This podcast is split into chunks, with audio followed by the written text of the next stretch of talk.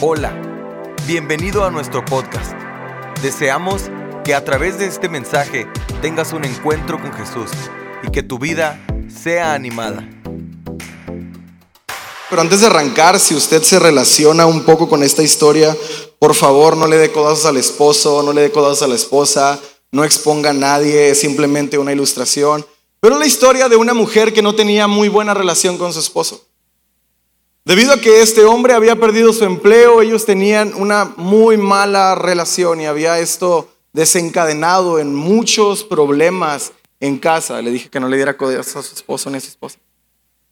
Ellos tenían una pésima relación. La mujer estaba cansada de su esposo, sino que una mañana camino al trabajo, esta mujer estaba en su carro calentando el motor de este cuando ella sufrió un ataque al corazón. Y cuenta la historia que esta mujer se vio de pronto muerta, pero vio que un ángel, eso es lo que dice la historia, ¿eh? no me crea a mí, eh, un ángel se sentó en el lado de su carro, de su camioneta y le dijo, hey, tú todavía no te puedes ir. Todavía no te puedes ir porque de acuerdo al recuento de tu vida hay muchas cosas que no has arreglado y tienes muchos problemas pendientes, sobre todo en casa y tú sabes con quién. Ella le dijo, perdón, dame una oportunidad, te prometo que voy a arreglar todo, no me lleves, porfa. Le dio una chance a este ángel, ella regresó, se fue al trabajo, regresó de su trabajo y todo este día meditó ella en aquellas cosas que ella tenía en contra de su esposo.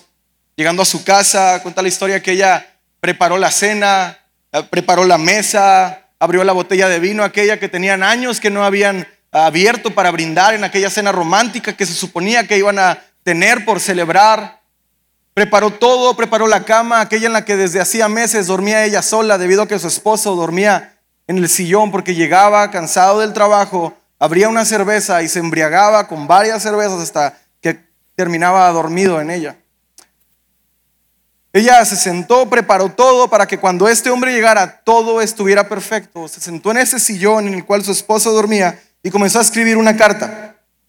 Una carta en la que decía, eh, amor, sé que tuviste un día difícil, sé que las cosas han estado mal, pero te preparé una cena, preparé la botella, preparé la música que te gusta para que podamos tener una tarde agradable, poder recordar. Pero mientras que ella comenzaba a escribir, comenzó a haber un quebrantamiento en su corazón y ella se le ocurrió poner en esta carta, ojalá y puedas perdonarme por la forma en la que yo te he tratado. Te ama tu esposa. Pero mientras ella estaba escribiendo la última línea de su carta, ojalá puedas perdonar el daño que te he causado. Algo se prendió en su memoria y con todo el coraje del mundo, la mujer comenzó a recordar que quien le había dañado había sido su esposo. Rompiendo la carta, comenzó a decir a sí misma, pero ¿qué estoy loca? ¿Qué estoy haciendo? Si fue él el que llegó gritando del trabajo aquel día que lo corrieron de la maquiladora, si fue él quien llegó maltratándome, si fue él quien solamente quería llegar al sillón a tomar como siempre, embriagarse, si fue él el que me orilló a alejarme de él, al que hoy hace que mi corazón esté insensible a él, ¿por qué le voy a estar escribiendo una carta yo a ese loco? Aquel que me dañó, aquel que me trataba mal, aquel que solamente pensaba en él, aquel que muchas veces le dije necesito dinero para el niño, aquel que no entendía que estaba yo haciendo malabares con el cheque que solamente yo tenía, aquel que todo lo que quería era pensar en sí mismo. Mientras que esta mujer repetía estas palabras una y otra vez, alimentando su coraje, alimentando su orgullo, aquella voz del ángel vino a su mente. Recuerda, tienes que poner todas las cosas en orden antes de que yo te lleve. Respirando profundo, la mujer decidió tirar la carta y comenzar una nueva. Una nueva carta en la que ella escribía, te amo, perdóname. Debí de, una, de haber sido una mujer esposa. Debí haber entendido que todos tus sueños se fueron a la basura una vez que perdiste el trabajo en el cual estaba depositada tu seguridad económica. Debí de haber entendido lo duro que fue para ti cuando tuviste que hacer a un lado todos los sueños de aquellas veces que platicábamos y decías tú, cuando me retire, haremos. Debí de haber entendido que debí de haberte impulsado un poco más para que creciéramos. Debí de haber sido un poco más consciente para que cuando llevaras de aquel trabajo en el cual terminaste haciendo porque no querías y porque perdiste el otro injustamente, debí de haberte amado un poco más. Debí de haber sido un poco más amable cuando escribías tus cartas de amor y te encerrabas en ese cuarto mientras que enfrentabas una depresión. Debí de haber sido un poco más linda contigo. Te ruego me perdones. He preparado la cena, he preparado la botella de vino que te gusta, he preparado la música, he preparado la recámara en la que concebimos a nuestros hijos para que podamos tener una noche agradable en la que podamos recordar lo bello que era cuando nos amábamos. La mujer se fue a la cocina mientras que preparaba todo, escuchó la puerta, sabía que era su esposo quien había entrado a la casa. El esposo entró por la casa, ella esperaba que el esposo se adentrara a la cocina, la abrazara, pero ¿cuál fue su sorpresa? Que el hombre se mantuvo en silencio y todo lo que ella pudo escuchar a lo lejos era el sollozo como de un niño, pero de un adulto. Cuando la mujer salió de la cocina para adentrarse a la sala, se encontró con la sorpresa de que su esposo estaba tirado, con la carta en las manos, llorando, llorando desconsoladamente. La mujer no pudo hacer más que aproximarse hacia él, abrió sus brazos, lo abrazó, le dio todo el amor que pudo, el hombre la llevó a su cuarto, película de Pedro Infante, rieron, platicaron, sonrieron, recordaban cómo sus hijos hacían vagancias cuando eran pequeños, mientras que ella estaba lavando los platos y él estaba en la sala recogiendo todo. Por la ventana pudo ver aquel hombre que en la mañana se apareció en su automóvil. Despavorida, una vez que había valorado todo lo que ella había echado a la borda por muchos meses, salió corriendo hacia el patio aproximándose a este hombre para pedirle una oportunidad más diciéndole, no me puedes llevar todavía. Todavía no me puedes llevar, pero no ves que me acabo de reconciliar con este hombre. Un día no es suficiente para vivir el futuro que tenemos por crear. El hombre le dijo, no te preocupes, no te voy a llevar al cielo aún, pero recuerda de no vivir el infierno en el que estabas. Y también ten muy en claro que el cielo está al alcance de tu mano. La mujer entró a la casa y su matrimonio nunca volvió a ser el mismo. Una historia que a mitad de esta parece que tiene mucha justificación la mujer para despreciar a su esposo. Una historia que a mitad de esta aparentemente la mujer tiene toda la justificación del mundo y las mujeres van a estar de acuerdo con ella en que ella pudo haber roto aquella carta que escribió por primera vez y decidido no haber hecho nada porque el esposo había sido el causante del daño y del dolor que ella estaba sufriendo. Ya sé lo que están pensando. Eh, no estoy diciendo que la salvación es por obras, al contrario, Pablo nos dice en Efesios 2.8, eh, porque por gracia ustedes han sido salvados mediante la fe, esto no procede de ustedes, sino que es el regalo de Dios, no por obras, para que nadie se jacte. Encuentro que los cristianos, esta semana me encontré teniendo una conversación con mi abuelita, eh, con todo respeto, ella es católica, pero ella es una, ella es la mujer católica que me da a veces unas cachetadas con su comportamiento y con sus obras. Es una mujer intachable, es una mujer súper íntegra y su fe es alentadora. Y platicábamos sobre la salvación, platicábamos sobre las obras, era una plática de mucho respeto, era un diálogo muy interesante que estábamos teniendo todos. Pero de regreso a casa, pensaba como en muchas ocasiones los cristianos nos hemos escudado en que la salvación es por gracia para no perdonar a muchos. Muchas veces como cristianos nos hemos escudado en que la salvación es por gracia y no por obras para no perdonar, para no abrazar, para no servir, para no entregar, para no ceder, para no cambiar. Hemos pensado por años que la salvación es solamente un evento en el cual tú pasas al altar, haces una oración y dices, gracias Dios por esto, te entrego todo y voy a seguir igual. No. Tito capítulo 2, versículo 11 dice que la gracia sirve para salvación de muchos hombres y también nos ayuda a vivir una vida en piedad que nos aleja del pecado. La verdad es sumamente tentador cuando tú y yo estamos frente a una circunstancia que tenemos toda la justificación para actuar mal en ella. ¿Está de acuerdo conmigo?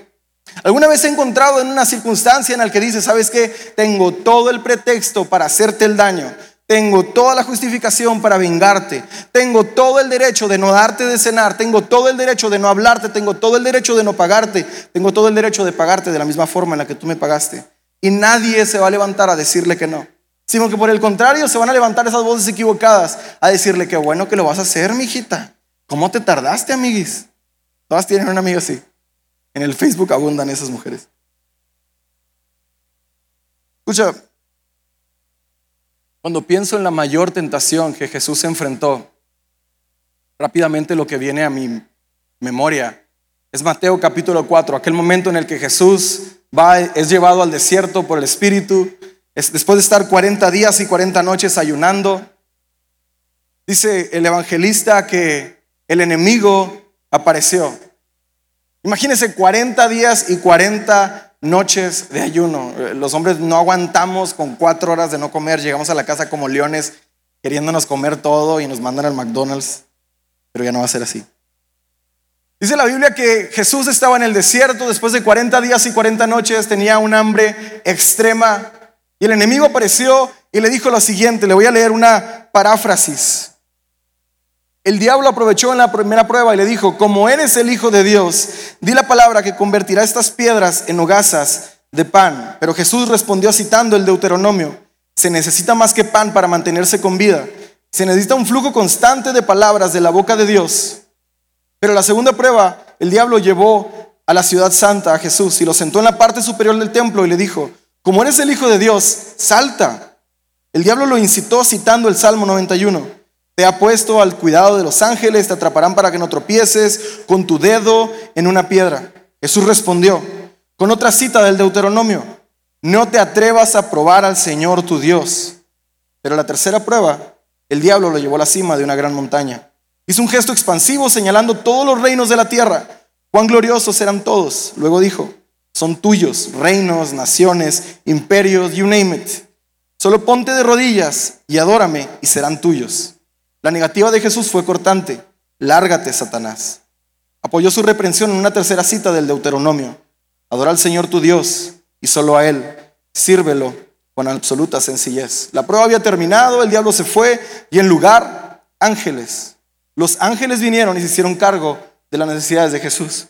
Llama mi atención que en dos ocasiones los ángeles son enviados para fortalecer a Jesús. Y la segunda ocasión, creo yo, que es la verdadera mayor tentación que Jesús enfrentó mientras que caminó en la tierra.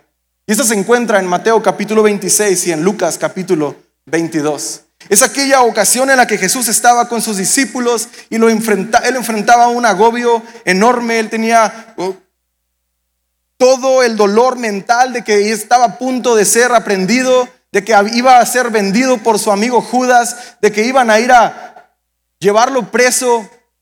Estaba agüitado, humanamente estaba drenado, estaba cansado. Dice que se llevó a sus discípulos y que se los llevó a el huerto del Getsemaní. Estando ahí les dijo, por favor, oren conmigo porque estoy pasando un tiempo de aflicción. Me encanta porque Jesús humanamente nunca escondió sus debilidades. se encuentra unos líderes que son todos poderosos, todos fuertes. Los, los líderes fallamos, los líderes nos agüitamos y nos deprimimos, no se asuste. Pero me encanta que Jesús en su naturaleza humana entra al huerto de Getsemaní. Y, él estaba súper preocupado. Aquel momento en el que Jesús se enfrentó, según yo, la mayor tentación fue cuando estuvo frente, no, no frente a Satanás en el desierto, no cuando fue llevado a el pico del templo o a la montaña o cuando le dijo que convirtiera las piedras en pan, creo yo que el mayor momento que Jesús se enfrentó en la, sierra, en la tierra fue cuando estuvo a solas con el Padre Celestial en el Getsemaní. Aquel momento donde Lucas dice que su sudor fueron como gotas de sangre que caían en tierra. Aquel momento donde sabía que estaba a horas de ir a la cruz, de que su sangre escurriera por sus manos atravesadas por los grandes clavos que lo sostenían al madero donde él sabía que colgaría semidesnudo y lo escupirían, maldiciéndolo y burlándose de él.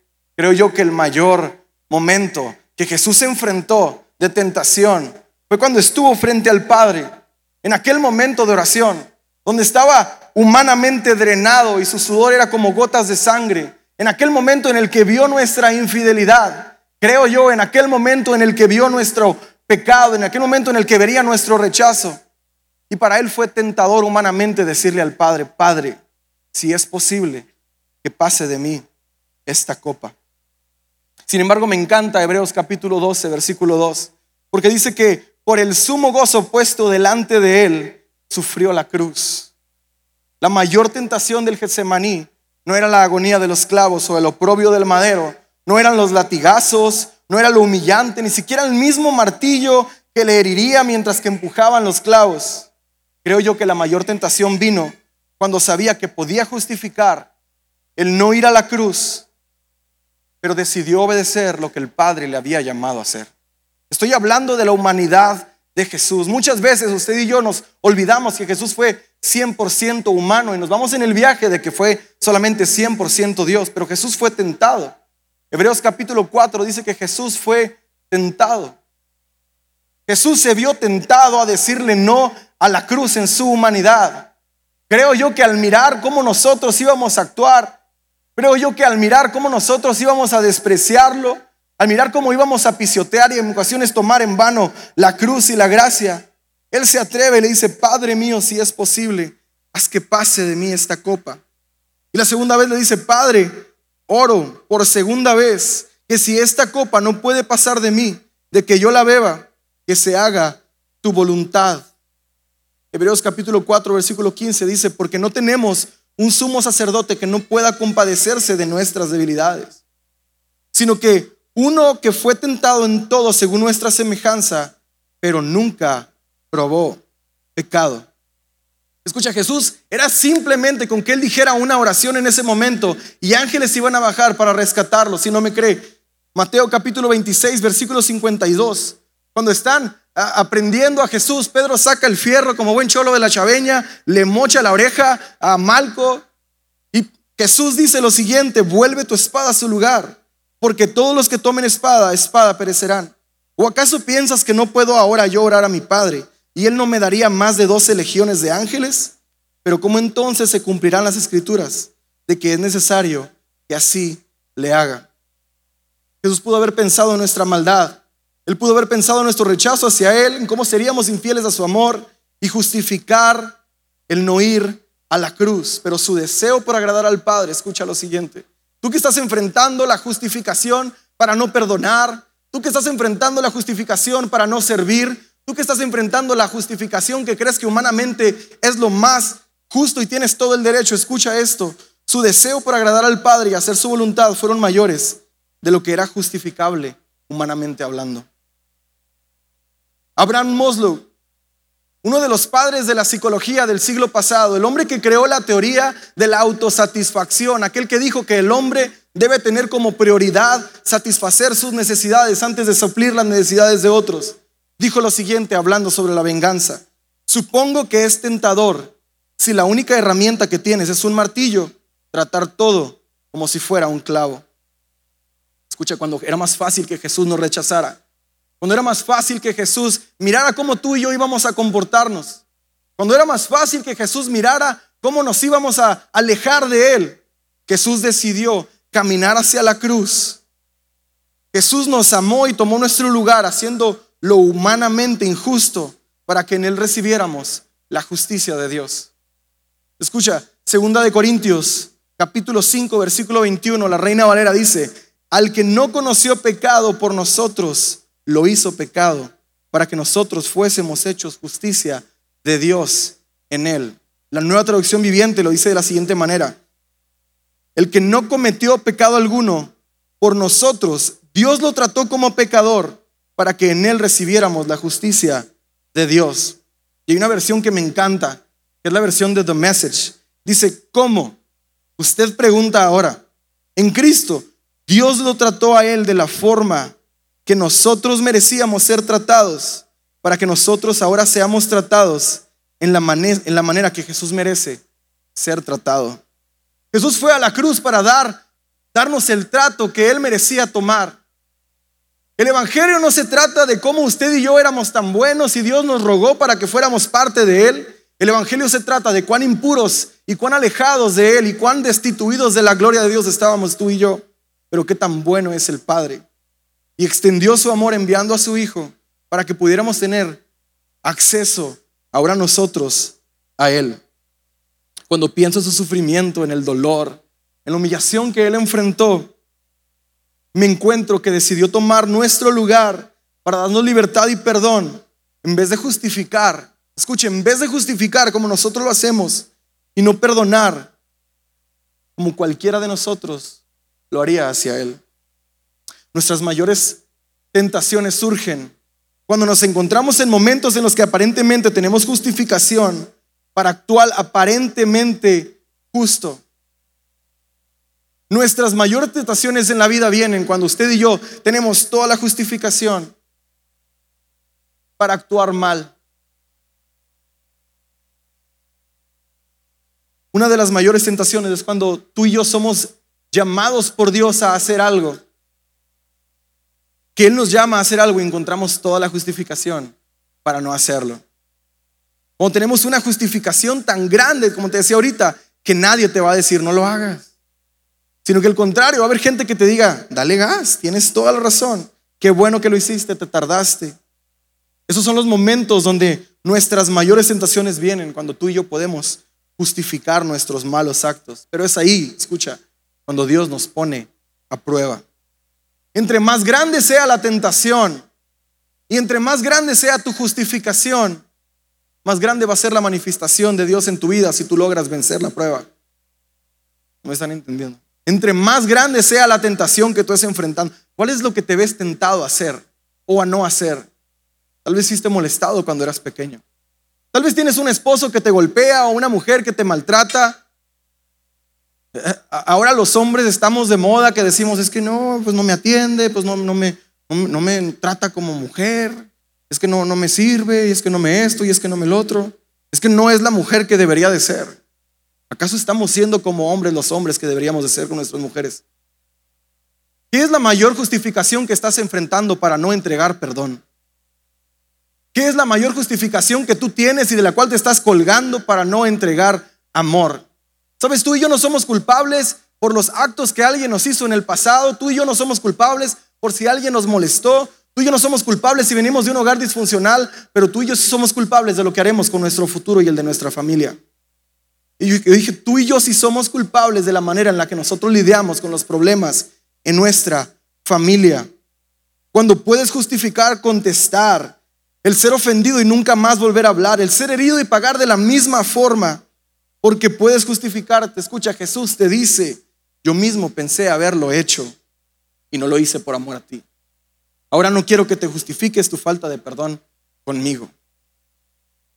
Jesús venció humanamente todo el temor, todo el desprecio y todo el rechazo que nosotros le daríamos a Él. Y el deseo por obedecer a su Padre fue mayor. Lo que te estoy diciendo de nuevo, te lo voy a repetir, es que nuestras mayores tentaciones vienen cuando tenemos las más grandes justificaciones. En la Biblia encontramos el ejemplo de un hombre.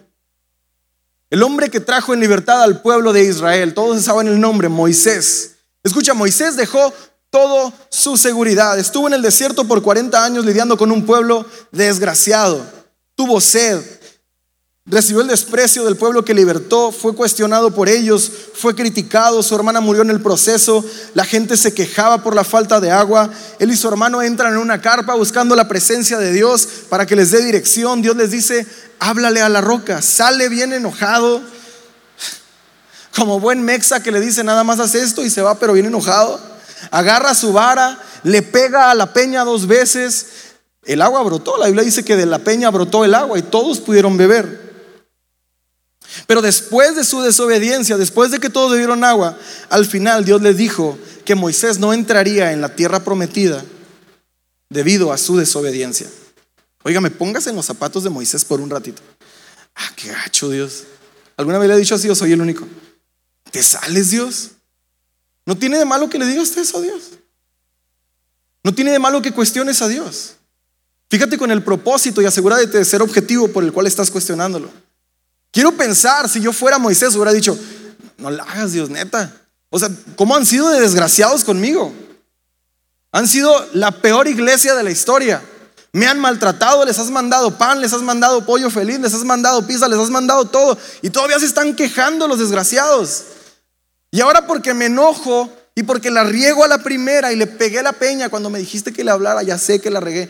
Me dices que no voy a entrar a la tierra prometida. Tengo 40 años caminando aquí, ¿no la hagas? Tenía toda la justificación. Sin embargo, escucha, tenía todo para justificarte porque golpeó la roca. Estaba enojado, decepcionado y le valió gorro y tómala. Le pegó a la roca. Sin embargo, encontramos que Dios honra más la obediencia, escucha, que la justificación.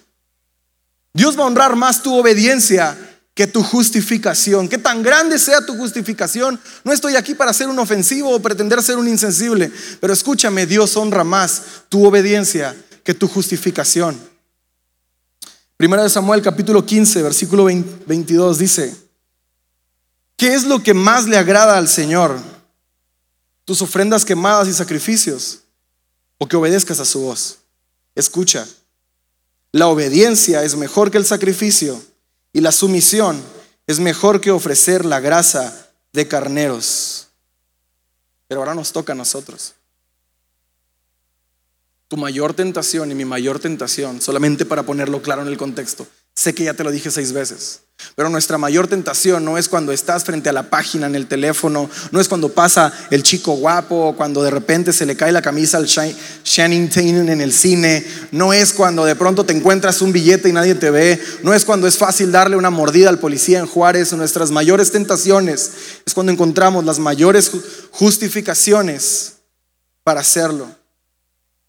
¿Qué has pensado en hacer que pareciera justificable, pero dentro de ti sabes y Dios te ha dicho que no lo hicieras?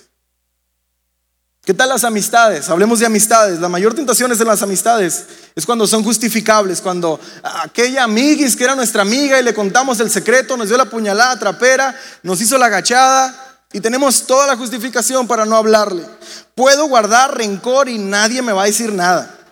Puedo pagarle mal por mal y nadie me va a decir nada. Puedo vengarme y que me digan.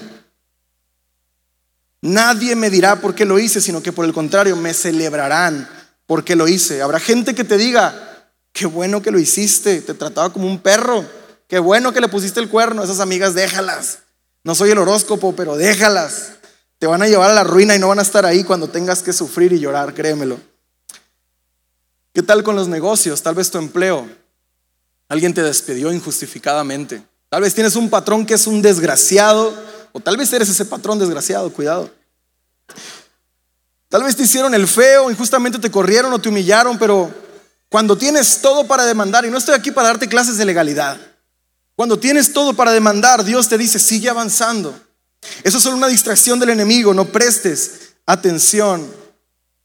¿Qué tal en el matrimonio?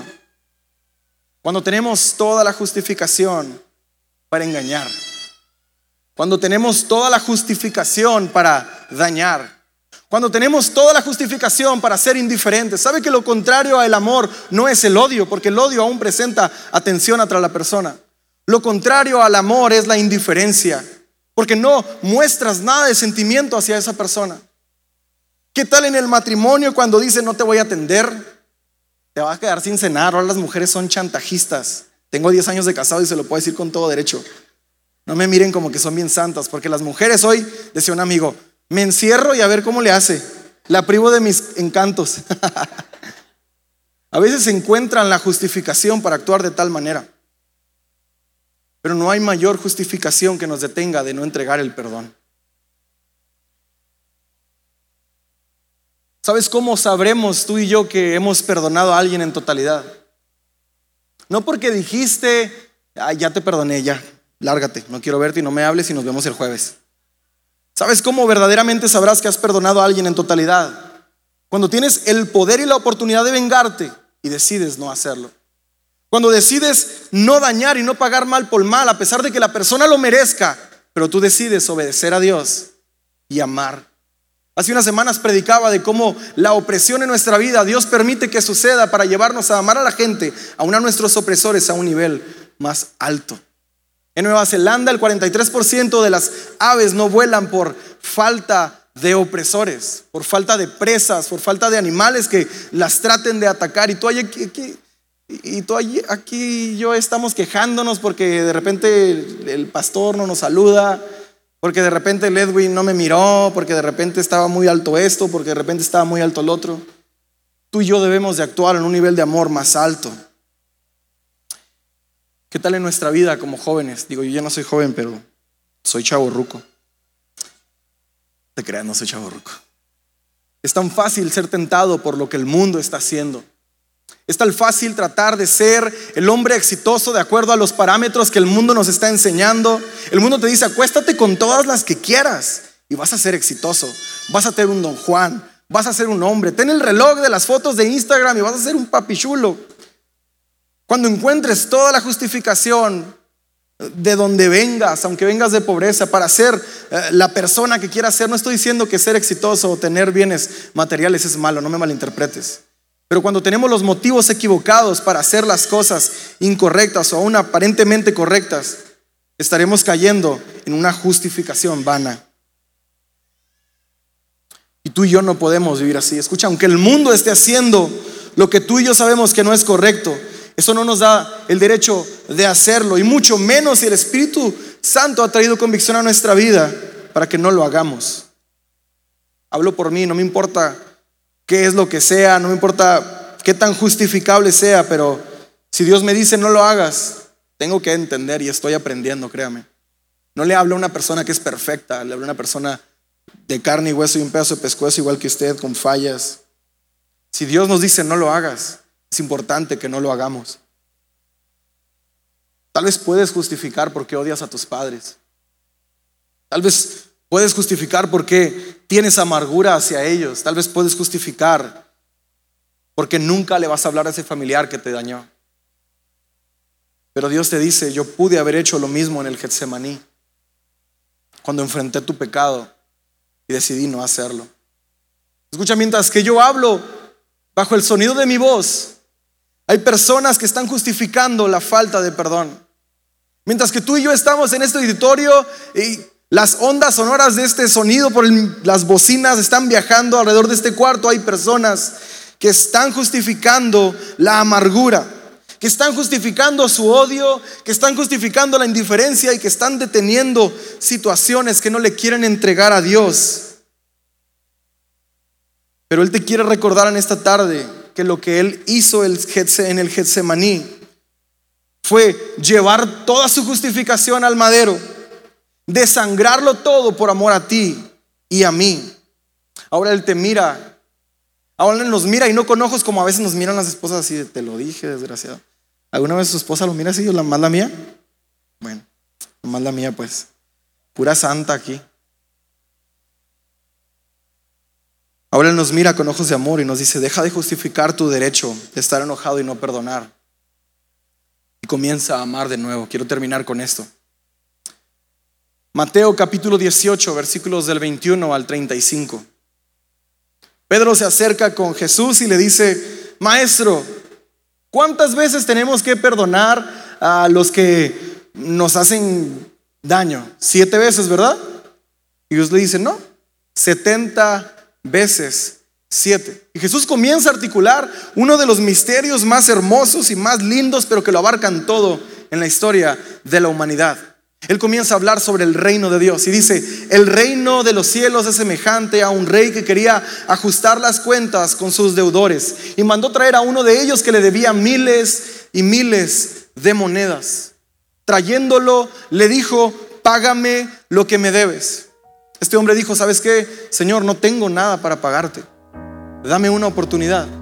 Entonces el rey mandó llamar a sus demás siervos y les dijo, véndanlo a él, vendan a su esposa y vendan a sus hijos y todas sus pertenencias para que con eso pueda, saldar el, pueda ser saldada la deuda de este hombre. Pero el hombre le rogó y le dijo, por favor, dame una oportunidad. Y aquel amo miró a su siervo con ojos de compasión y le dijo, está bien y la deuda le fue perdonada. Jesús siguió relatando esta historia. Dice que cuando este siervo perdonado salió de la casa de su amo, fue directamente a buscar a un amigo de él que le debía cientos de monedas, muchas menos de las que su amo le había perdonado a él. Dice que llegándolo, se aproximó hacia él, tomándolo por el cuello, le dijo, págame lo que me debes. Aquel deudor cayó de rodillas llorando, diciéndole, ten paciencia de mí, dame una oportunidad, no tengo dinero para pagarte. Entonces llamó aquel hombre a los a la justicia y llevándolo preso, los demás siervos de aquel amo se dieron cuenta de lo que este hombre había hecho con su deudor.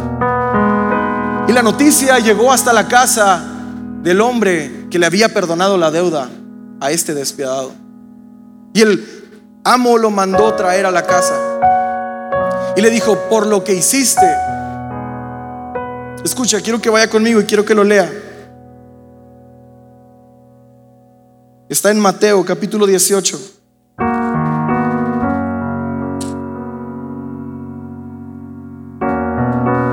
Mateo capítulo 18. Dice, cuando algunos de sus siervos vieron esto, se disgustaron mucho. Fueron ante el rey y le contaron todo lo que había sucedido.